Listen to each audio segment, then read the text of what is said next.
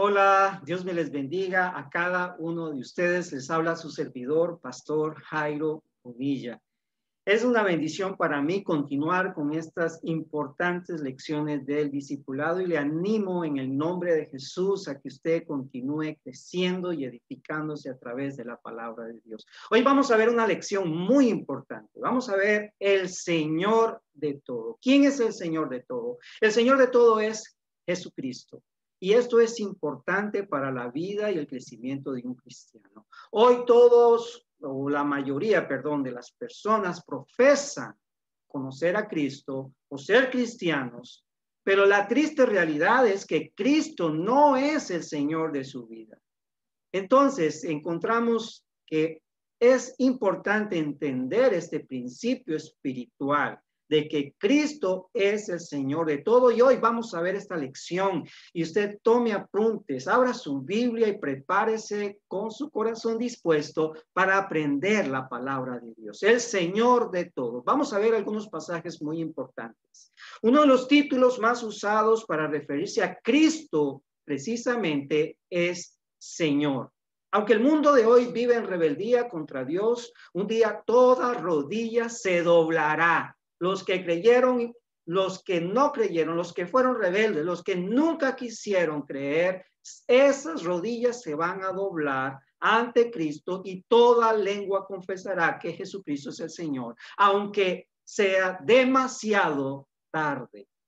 Lo importante es que hoy usted lo haga si no lo ha hecho y confiese a Jesucristo verdaderamente como el Señor de su vida. Vamos a ver un primer pasaje que nos da eh, el principio de esta verdad, de por qué Jesucristo es el Señor. Aquí vamos a encontrar en Colosenses capítulo 1, versículo 16. Porque en Él fueron creadas todas las cosas, las que hay en los cielos y las que hay en la tierra, visibles e invisibles, sean tronos, sean dominios, sean principados, sean potestades, todo fue creado por medio de Él y para el Colosenses 1.16.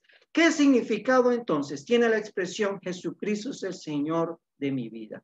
Bueno, el significado más importante, y lo vemos en este pasaje, es que Él es el jefe, Él es el que manda, es el que debe gobernar tu vida y debe gobernar mi vida. Nada más y nada menos. Colosenses 1.16 nos dice una de las principales razones por la cual Jesucristo es el Señor, es porque en Él, como lo dice el texto, fueron creadas todas las cosas. Y vemos otro pasaje también en Segunda de Corintios 5:15. Vamos a vamos a ver este pasaje. Y por todos murió para que los que viven ya no vivan para sí, sino para aquel que murió y resucitó por ellos. Este pasaje de Segunda de Corintios 5:15 nos dice otra razón por la cual Jesucristo debe ser el Señor de tu vida y el Señor de mi vida. Porque Jesucristo murió en la cruz, porque Él fue quien llevó nuestros pecados en la cruz del Calvario y resucitó al tercer día. Él, por esa razón principal, Él debe ser el Señor y la pregunta, ¿a quién pertenece mi vida y a quién debe pertenecer tu vida ahora? Es a Cristo. Si Cristo es mi dueño, si Cristo es mi Señor, la pregunta es, ¿cómo debo corresponderle según este pasaje en segunda de Corintios 5:15? La respuesta lo dice el pasaje, para que los que viven ya no vivan para sí, Usted y yo ya no debemos vivir para nosotros mismos, debemos vivir para Cristo. Gloria a su nombre. Vamos a leer otro pasaje muy conocido. Encontramos este pasaje en Gálatas capítulo 2, versículo 20. Dice así, con Cristo estoy juntamente crucificado. Yo le animo a que usted memorice este pasaje si no lo conoce de memoria, memorícelo. Con Cristo estoy juntamente crucificado, dice Pablo, y ya no vivo yo, mas vive Cristo en mí. Y lo que ahora vivo en la carne, lo vivo en la fe del Hijo de Dios, el cual me amó y se entregó a sí mismo por mí. explicando la siguiente frase, ya no vivo yo y vive Cristo en mí, significa que usted y yo debemos renunciar a nuestro ego, debemos renunciar a nuestro orgullo, debemos renunciar a nuestros deseos y pasiones pecaminosos y decidir que Cristo verdaderamente sea el rey de nuestras vidas.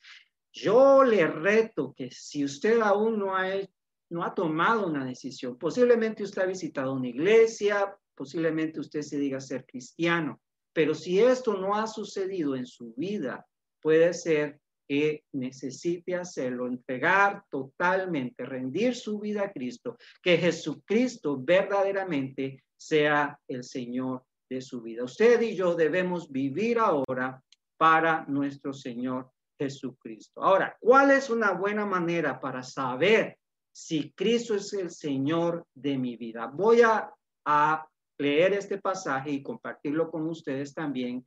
Y sería bueno que ustedes también lo apunten, lo tengan presente, lo eh, lean, lo mediten. Este otro pasaje lo encontramos en Lucas, capítulo 6, versículo 46.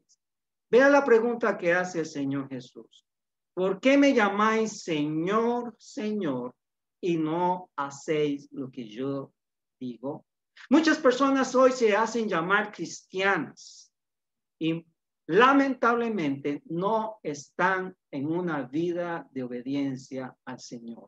No están viviendo la obediencia a Cristo. No le obedecen al Señor. No renuncian al pecado. Viven vidas gobernadas por ellos mismos, no por Cristo. ¿Por qué es tan necesario entonces que usted y yo rindamos nuestra vida al control de Cristo? Este otro pasaje nos va a responder esa pregunta. Lucas 16, 13, ahí lo vemos seguido. Ningún siervo puede servir a dos señores, porque aborrecerá al uno y amará al otro, o estimará al uno y menospreciará al otro.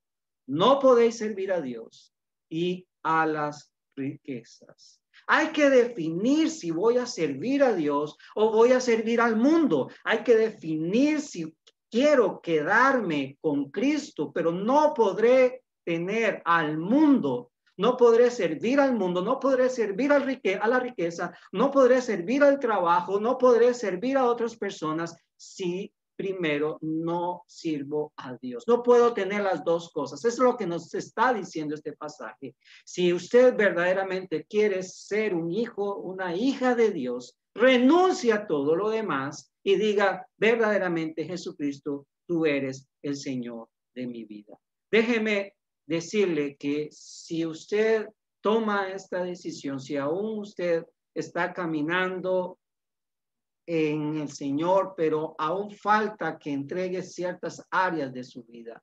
Dígale al Señor, Señor, yo he fracasado, necesito que tú gobiernes mi carácter, mis pensamientos, mis actitudes. Me gusta hacer estas cosas y yo sé que no son tu voluntad. O estoy viviendo en una relación que no, eh, que no te complace a ti, Señor. Vivo con una persona que no es mi esposo o vivo con una persona que no es mi esposa y eso no te agrada a ti, Señor. No se puede servir a dos señores. Entonces es aquí donde comenzamos a ser transformados por el poder del Espíritu Santo y decidimos que Él sea el Señor de nuestra vida. Quiero terminar y yo hagámonos estas preguntas. Quiero, quiero terminar con esas, preguntas. ¿Quién desea siempre lo, de, lo mejor para mi vida. Definitivamente siempre va a ser nuestro Señor Jesucristo. ¿Quién sabe qué es lo mejor para tu vida y para mi vida? Definitivamente Cristo. ¿Y quién puede hacer lo mejor para mi vida y para tu vida? Solamente Cristo. Aquí entonces es donde debemos definir nuestro verdadero cristianismo, en la obediencia al Señor y que el Señor sea nuestro maestro, sea nuestro guía, sea el todo de nuestro ser. Sin Él no somos absolutamente nada. Quiero terminar con esta presentación. ¿Qué debo entregar a Cristo? Esas son muy buenas preguntas y vamos a ponerlo en práctica. Número uno, debemos entregar el cuerpo, nuestro cuerpo, como sacrificio vivo, dice Romanos 12.1. Mi cuerpo debe pertenecer a Cristo. Ahora mi cuerpo, si tú has entregado tu vida verdaderamente a Cristo, eres templo del Espíritu Santo. Entonces tu cuerpo le pertenece al Señor. Eso es muy importante. Si no lo has hecho, hazlo. Debes, número dos, entregar tu mente, mi mente, Dice la palabra de Dios también en Romanos 12.2 que debemos renovar nuestra mente, no conformarnos al mundo, a los pensamientos de este mundo, a las inmundicias, a las impurezas, a los pensamientos pecaminosos.